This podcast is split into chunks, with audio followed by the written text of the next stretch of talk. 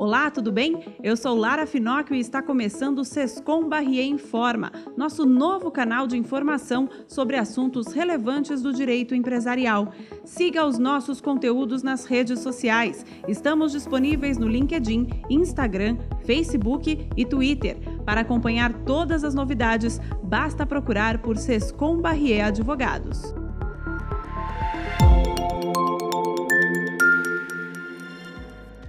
No Sescom Barrier Informa de hoje, o tema é o uso da tecnologia no agronegócio. Neste setor, a implementação de inovações tecnológicas pode gerar um aumento da produtividade no campo, redução de custos, diminuição de desperdício, a mitigação de impactos ambientais e de riscos relacionados à saúde dos trabalhadores, além da vantagem de padronizar as operações e garantir transparência aos consumidores. A tecnologia tem uma vasta gama de utilização podendo estar relacionada à previsão meteorológica mais precisa, irrigação, pulverização de fertilizantes e defensivos agrícolas, monitoramento de áreas via sensoriamento remoto e até mesmo o transporte de insumos e de produtos para áreas de difícil acesso por meio de veículos não tripulados. O sucesso do setor está intrinsecamente associado à aplicação da tecnologia para enfrentamento das incertezas inerentes ao negócio, tais como condições climáticas e as pragas. Estamos aqui hoje com a advogada da área ambiental do Sescom Barrier, Rebeca Stefanini. Seja bem-vinda, Rebeca. Olá, Lara, obrigada. A gente que agradece. E também vamos conversar com Marcos Leandro Kasmerchak. Seja bem-vindo. Falei certo o seu nome? Falou sim. Obrigado, Lara. Obrigado pelo convite. É a satisfação poder compartilhar as informações com vocês e com, com os, os ouvintes para que a gente possa divulgar e disseminar muitas coisas que são até óbvias, mas muita coisa que eu tenho certeza que vai ser novidade para muita gente.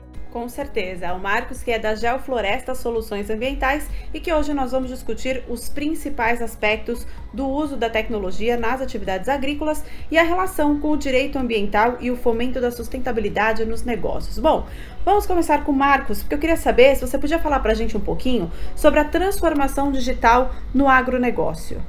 Bom, Lara, é, o que, que acontece? Essa, é, essa, esse binômio transformação digital, ele já não é tão recente assim, já tem uns dois ou três anos que o mercado uh, usa essa expressão e basicamente é, vamos entender como sendo um processo de integrar a tecnologia digital em todos os aspectos da empresa, ou seja, isso exige uma mudança fundamental na adoção de tecnologia, na cultura da empresa, na, na maneira como ela faz as operações de hoje e como ela vai fazer isso amanhã, e principalmente na entrega de valor.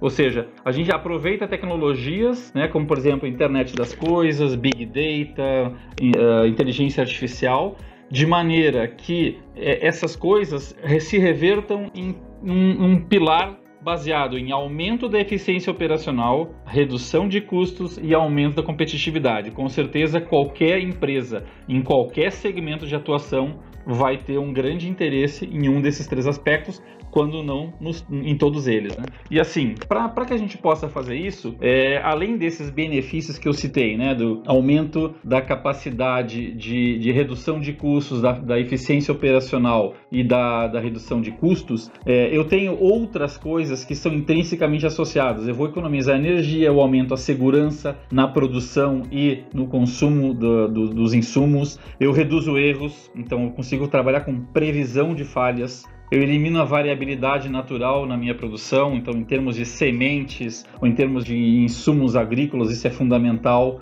Eu consigo dar uma melhor uh, preservação ambiental para as minhas áreas, evito desperdício, quer dizer, o número de, de benefícios é uma lista bastante grande, tá? E basicamente, como que isso funciona? Né? Imagina aquela, aquela metáfora do iceberg, né? Em geral, a gente vê a pontinha do iceberg. E o que a gente propõe é ver não só a pontinha, mas ver todo esse iceberg que está submerso. Então, com o passar dos anos, a gente teve a adoção do sensoriamento remoto. O Brasil foi o segundo país do mundo a adotar isso. O primeiro foi os Estados Unidos. É, então, em 72, a gente já tinha uma antena de recepção de imagens. Hoje, o Brasil é, fala para e passo com qualquer país do mundo e até em muitas situações a gente estava mais avançado que eles. Então eu consigo com as imagens observar, monitorar, modelar e o filé mignon que é prever, ou seja, eu começo a trabalhar com modelagem de cenários. Isso é, é fundamental porque é, essa transformação digital ela está muito associada com as três grandes revoluções que a gente está enfrentando na agricultura no Brasil e no mundo inteiro. Quais sejam? Primeiro, a questão da biotecnologia, né? as sementes, os produtos que dão maior produtividade. É, sejam eles insumos de produtos químicos, fertilizantes, etc., ou maquinários com a tecnologia embarcada, e o terceiro grande elemento dessa transformação digital é o uso da tecnologia. Ou seja, hoje, é, se a gente pegar uma colheitadeira de alto nível, ela custa 3 milhões de reais. Eu tenho nela mais de 5 quilômetros de fios, 800 sensores. Uma colheitadeira gera 32 gigabytes de dado numa colheita. E muita gente não sabe o que fazer com esses dados. Então ela tem é, o canhão na mão e está matando mosca muitas vezes, né? Então tem que saber o que fazer com toda essa, essa informação, tá? E aí, Rebeca, diante de tudo isso, agora pensando no ponto de vista jurídico, como que a utilização da tecnologia pode acabar otimizando as atividades que são relacionadas ao agronegócio? Lara, pode otimizar bastante as atividades. É, o que nós temos visto aqui da nossa experiência é que ao longo dos anos a melhoria dos recursos tecnológicos nesse setor produtivo especificamente, ela traz uma organização dos controles de qualidade de monitoramento ambiental e por isso a gente entende que é um investimento sim muito necessário é, porque no final das contas, sem uma informação confiável, não é possível tomar decisões refletidas.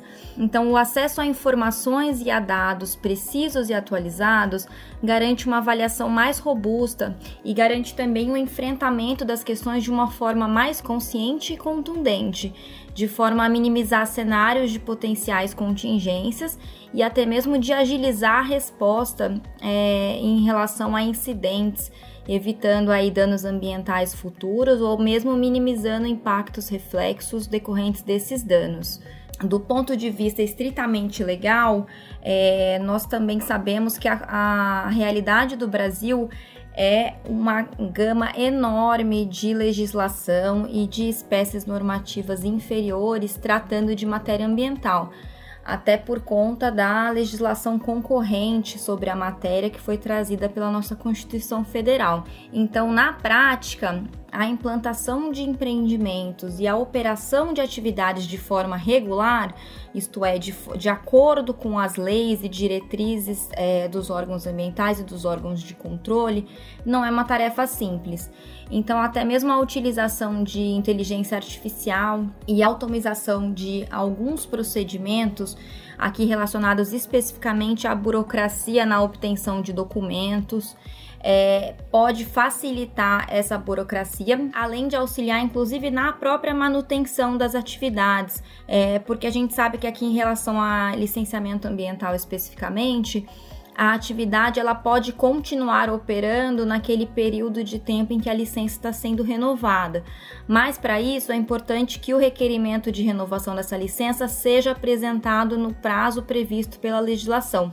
Então a tecnologia pode ser uma aliada também no cumprimento desses prazos, que muitas vezes varia de acordo com o estado onde a atividade está licenciada.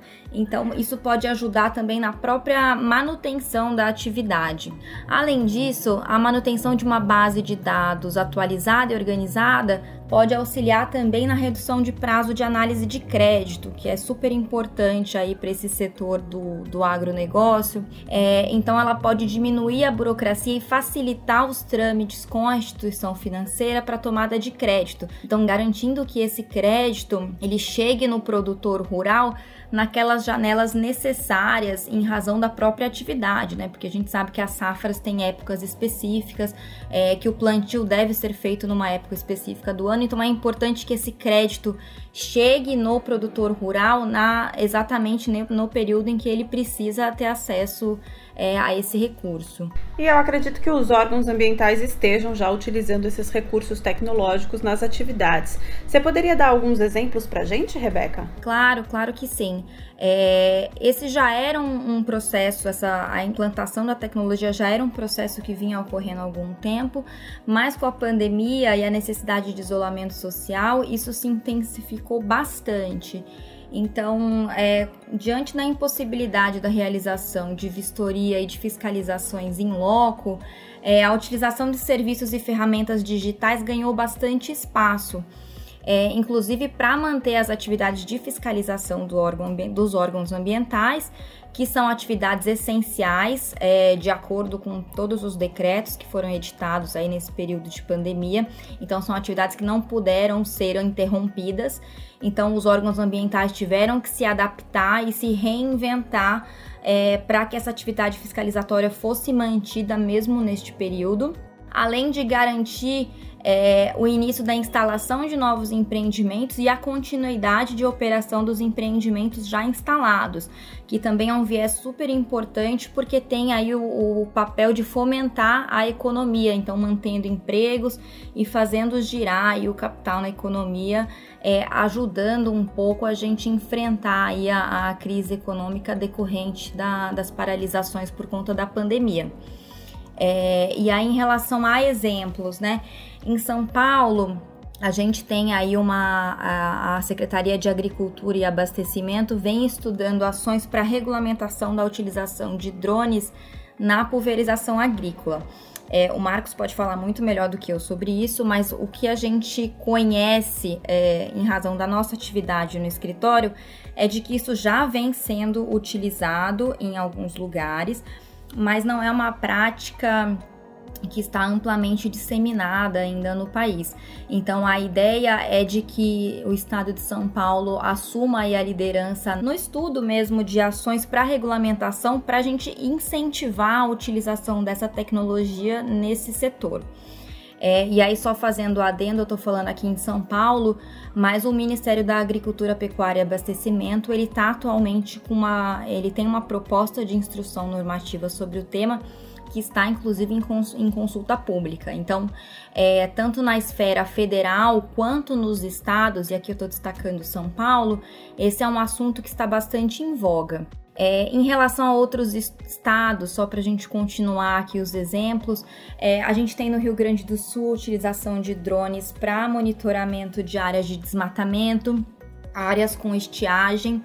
É, inclusive no Rio Grande do Sul eles têm feito é, o mapeamento das outorgas de captação de água superficial, então eles têm feito um controle mais efetivo e presente é, do que foi outorgado para essas empresas. E a gente tem aqui o estado de Minas Gerais que reduziu muito a burocracia e eles estão emitindo as licenças ambientais num prazo muito menor do que o que costumavam fazer justamente em razão desse processo de digitalização e de utilização desse meio digital para análise dos pleitos, é, utilização das ferramentas de imagens de satélite para realização de vistorias previamente à, à, emissão das licenças. Então, no estado de Minas Gerais, é, essa iniciativa tem sido muito bem sucedida. Então, inclusive, a gente tem bastante redução desses prazos de emissão de licenças. E aí, para finalizar aqui a parte dos exemplos, é, a gente teve recentemente se não me engano, na semana passada, é, o estado de Goiás editou uma lei implantando o regime extraordinário de licenciamento ambiental, que nada mais é do que um licenciamento ambiental simplificado, é, com eficácia limitada nesse período de pandemia, né, no, no período de calamidade pública imposto pela pandemia. Esse regime extraordinário ele traz uma licença única para algumas atividades, inclusive mediante a previsão expressa da utilização de recursos tecnológicos na vistoria para após a emissão dessa licença para verificação de cumprimentos de condicionantes, por exemplo. E Marcos, a gente estava falando que essa questão da tecnologia, obviamente, não é algo novo, mas está sendo implantado agora cada vez mais no setor. Quais são as tendências no setor agora, nesse momento que a gente está vivendo? Tem, tem, uma coisa que é importante frisar para responder essa tua pergunta, que é o seguinte: a, a gente tem tido historicamente é, um, um, um, um aumento da, da, da, área agrícola, ou seja, houve expansão da área agrícola nos últimos 40 anos, mas ela não foi tão significativa quanto foi o aumento da produtividade e da nossa produção. Né? A gente está praticamente todo ano batendo recorde de produção de grãos, então a agropecuária tem contribuído muito com isso.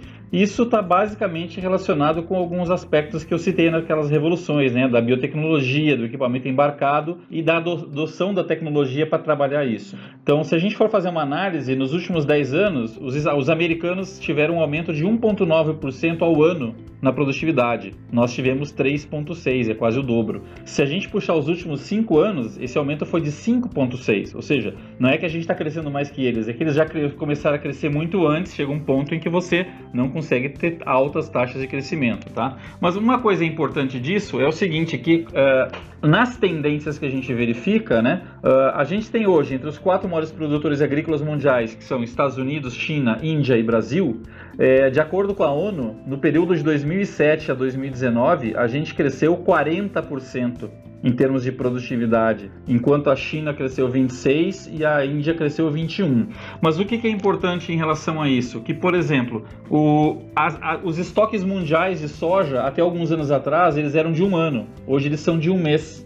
Então, se dá uma quebra na safra americana, na quebra da safra brasileira, é, os chineses são literalmente perdidos, né? E aí entra uma série de coisas, como a, as tendências de melhorar, né? A, gente tem uma série de, de gargalos, né? Conhecidos vulgarmente como custo Brasil. Então, se você pegar ali a área do Mato Grosso, que é uma área de alta produção de soja, eu tenho áreas que o custo para levar essa soja dali até o porto chega a 100 dólares por tonelada. É um absurdo. Enquanto que em outros locais ela é de menos de 10 ou menos de 20. Então, se a gente for ver um cruzamento entre esse custo maior e as áreas de maior produção, justamente dá um bingo. As áreas mais caras são justamente as que têm maior produção.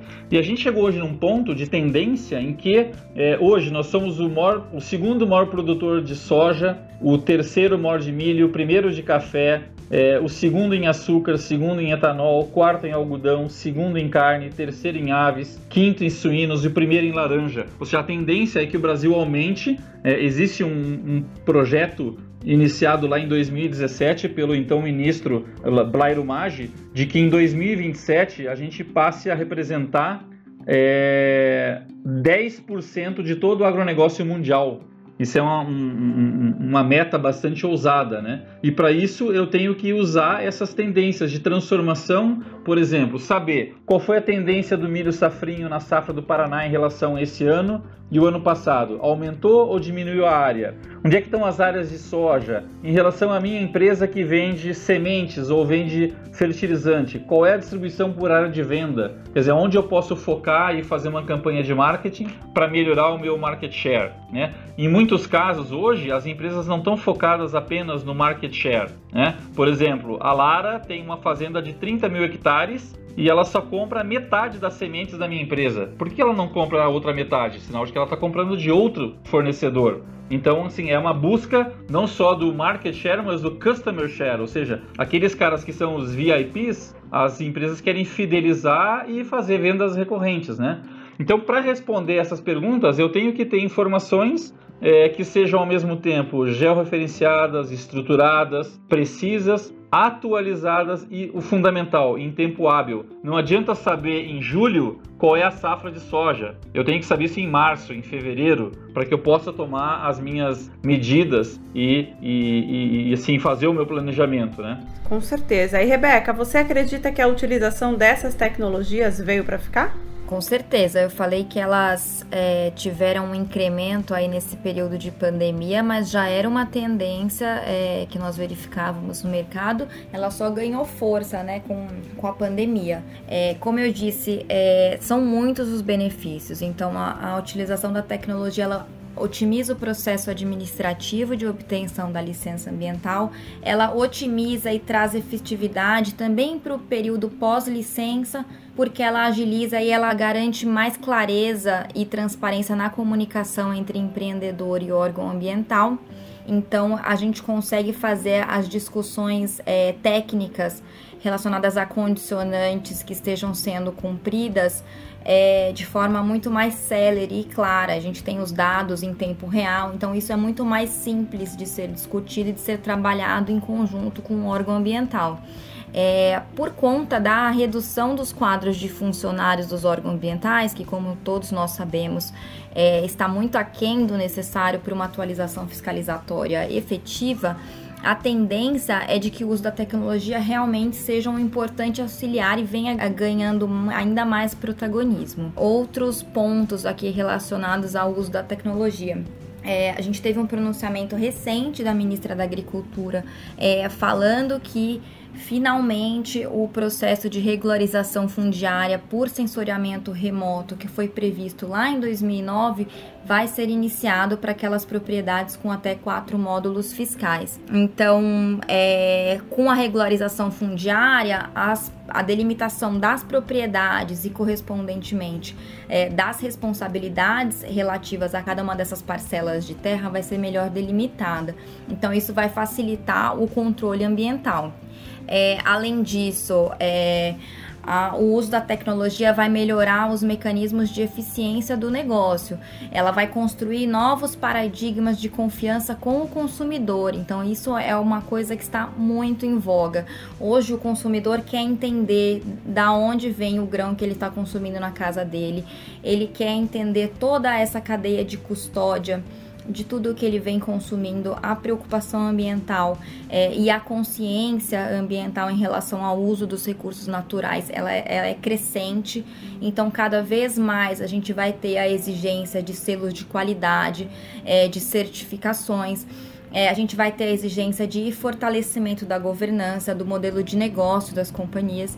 Então, é, tudo isso, além de estar ligado intrinsecamente ao próprio setor produtivo, porque o consumidor vai exigir que a empresa venha adotando isso, ela em paralelo ela vai garantir o acesso a financiamento para esse setor e também o acesso ao mercado de green bonds, que é um mercado que vem crescendo muito e que a gente entende que o agro é, o, é um dos setores que mais tem chance de é, de acessar e de fato é, vencer e, e, estar à frente desse mercado de green bonds aqui no Brasil. Para falar também aqui de uma outra alteração recente, a gente teve agora a nova lei do agro, que por via indireta a gente também entende que fortaleceu o uso da tecnologia. É, a lei é, vem sendo bastante discutido e, e, e mencionado na imprensa. Essa lei passou a permitir que o produtor rural submeta o seu imóvel ou uma parte dele a um regime de afetação. Então, que o imóvel onde há essa produção rural venha a ser dado em garantia nessa operação de crédito, é, justamente com o intuito de conferir mais segurança jurídica aos credores. Né? É, nesse contexto, como a gente está falando aqui de imóveis rurais como garantia, a avaliação da existência de áreas de relevante interesse ambiental dentro desse patrimônio de afetação proposto vai ser fundamental para a análise da liquidez e do valor dessa garantia.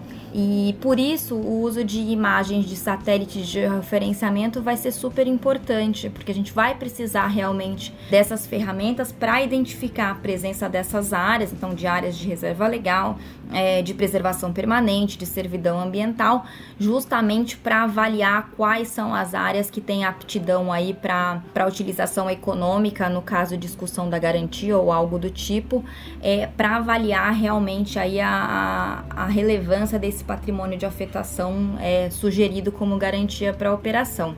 É, da mesma forma, aqui falando um pouco de código florestal, a análise de séries históricas de imagem de satélite pode ajudar na comprovação da situação de imóveis rurais também, para que eles atinjam é, o marco que foi previsto no Código Florestal, que é aquela data de 22 de julho de 2008, que é a data onde os usos, é, a ocupação antrópica consolidada, ela é admitida pela legislação.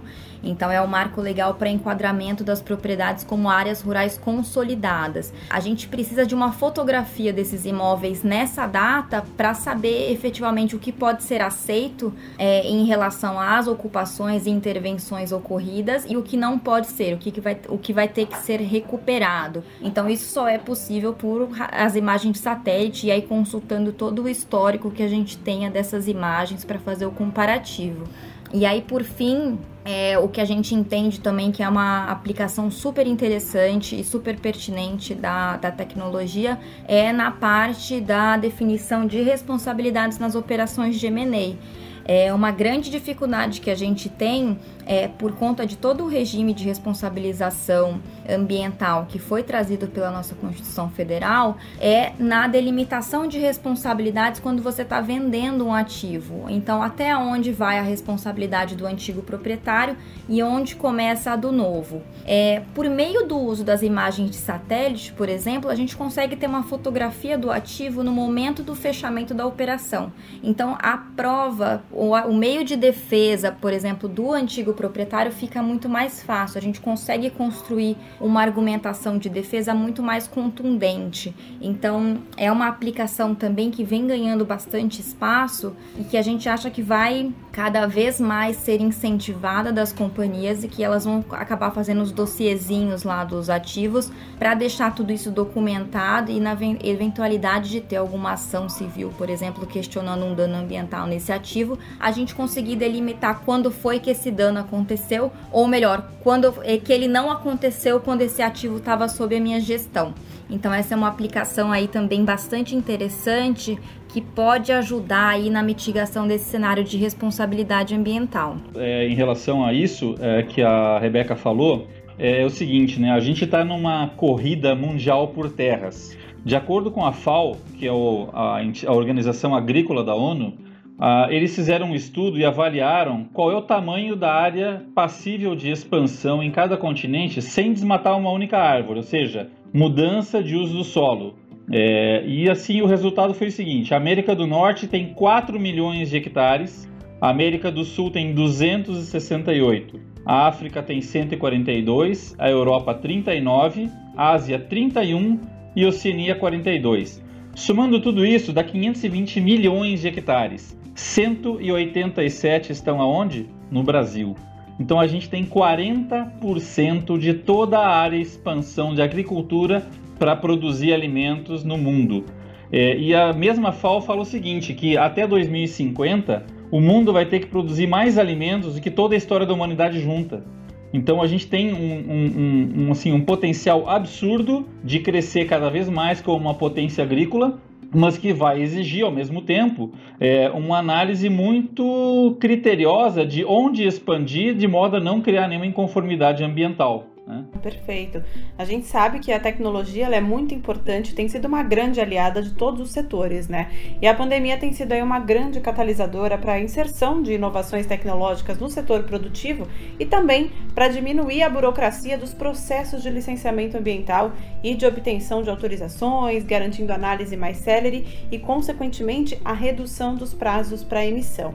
Quero agradecer muito a participação dos nossos convidados de hoje. Marcos, muito obrigada por aceitar o nosso convite e ter participado com a gente. Eu que agradeço, Lara. Muito obrigado pelo convite e espero que as informações tenham sido bastante úteis para os ouvintes. Muito obrigada. E Rebeca, muito obrigada também por mais uma participação no nosso podcast.